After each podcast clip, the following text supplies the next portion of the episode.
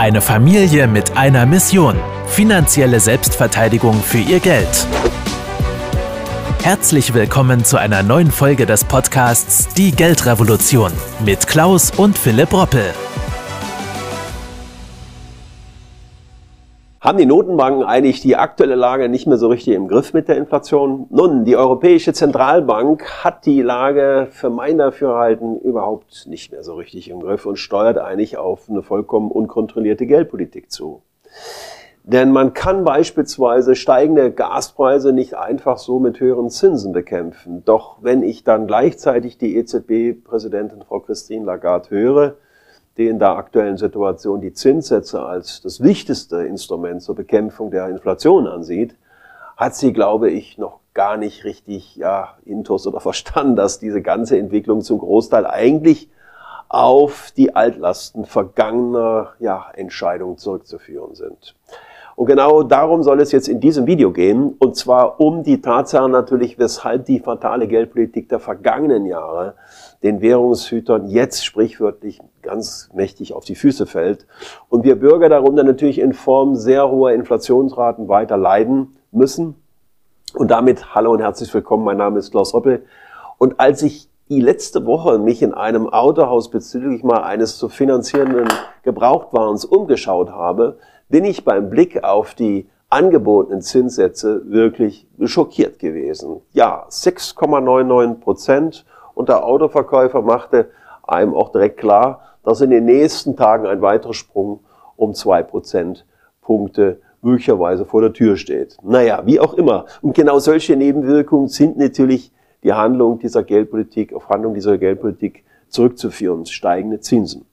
Denn sind wir doch ganz offen und ehrlich, wenn man daran denkt, dass noch im März diesen Jahres äh, der Chefvolkswirt der EZB erklärte, dass die Inflationsrate binnen zwei Jahren wieder bei zwei Prozent oder darunter liegen werde, und zwar ohne, dass man geldpolitisch irgendetwas unternehmen müsse, dann ist das eine Aussage, die sich aus heutiger Sicht wirklich, ja, eigentlich völlig daneben anhört.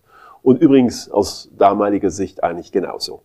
Denn das eigentliche Versagen der EZB liegt nicht in diesem Jahr, sondern vielmehr weiter zurück. Die Vergangenheit, spätestens dem Sommer letzten Jahres beispielsweise, hätte die EZB meiner Meinung nach schon längst diesen Krisenmodus äh, nicht nur erkennen, sondern in dem Falle aussteigen müssen. Denn die Europäische Zentralbank war zumindest mal bezogen auf ihre Geldpolitik in einem Krisenmodus stecken geblieben, den sie nach 2008, nach der Finanzmarktkrise, eingeleitet hatte und den sie in der Corona-Krise noch einmal leider verstärkt hat. Und eben jener Krisenmodus ja, ließ sich eigentlich schon längst nicht mehr rechtfertigen.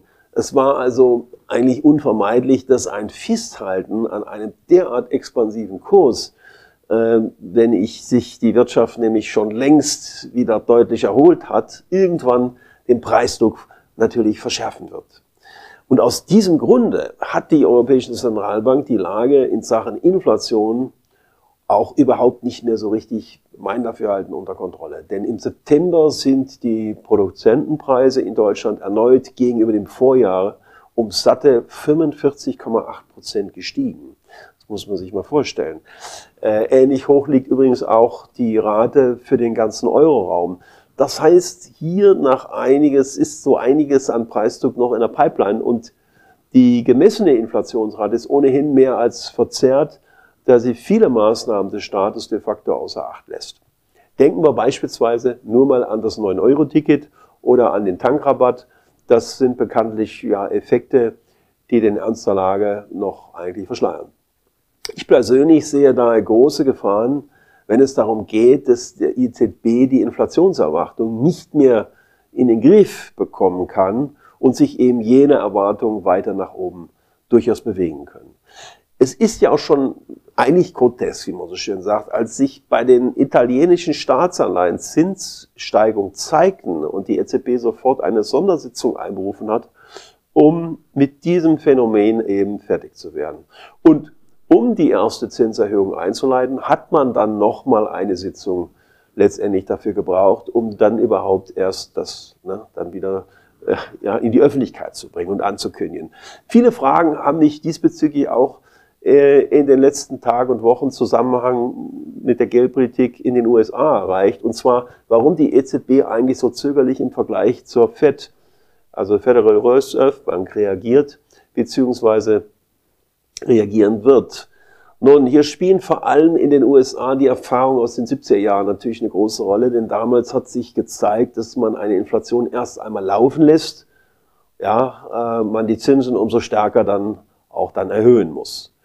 Das ist aber wiederum eine Erfahrung, aus der die EZB auch hätte lernen können, denn wenn man zu lange wartet, kann es wirklich passieren, dass man die Zinsen erhöhen muss, wenn sich die Wirtschaft bereits im Aufwärts, sorry, im Abwärtstrend natürlich befindet und genau das erleben wir ja gerade auch leider im Euroraum. Doch wenn man ehrlich ist, hat die EZB bei ihren Überlegungen doch eigentlich viel zu sehr auch die Situation der hochverschuldeten Staaten im Blick. Denn man muss sich ja auch nur mal vor Augen führen, dass die Notenbank auch noch vor kurzem angekündigt hat, dass sie gegebenenfalls eingreifen wird, wenn die Zinsen in bestimmten Ländern zu stark steigen. Das zeigt doch eigentlich auch die große Sorge der EZB, dass es zu politischen Verwerfungen durchaus kommen kann. Doch die Erkenntnis ist ja im Rahmen der Geldpolitik eigentlich nichts Neues. Vielmehr zieht sich diese ganze Schuldenproblematik bereits über viele, viele Jahre hin weg und dehnt sich weiter aus. Dazu zählen im Übrigen auch die Käufe von Staatsanleihen, die die EZB schon längst hätte, eigentlich schon längst einstellen müssen. Alles in allem kann ich mir also nur schwer vorstellen, dass die EZB es in naher Zukunft wirklich schaffen wird, die Zinsen auf ein Niveau anzuheben, das eine rechtzeitige Rückkehr der Inflation zu ihrem mittelfristigen Ziel von zwei Prozent gewährleistet. Zumal wir überwiegend eine importierte Inflation haben, die ohnehin nur schwer beziehungsweise fast unmöglich mit höheren Zinsen in den Griff zu bekommen ist. Daher muss sich jeder Kontoinhaber, sprich Sparer oder auch Kapitalanleger, mit den Konsequenzen der Inflation auseinandersetzen und sein Vermögen entsprechend richtig aufstellen.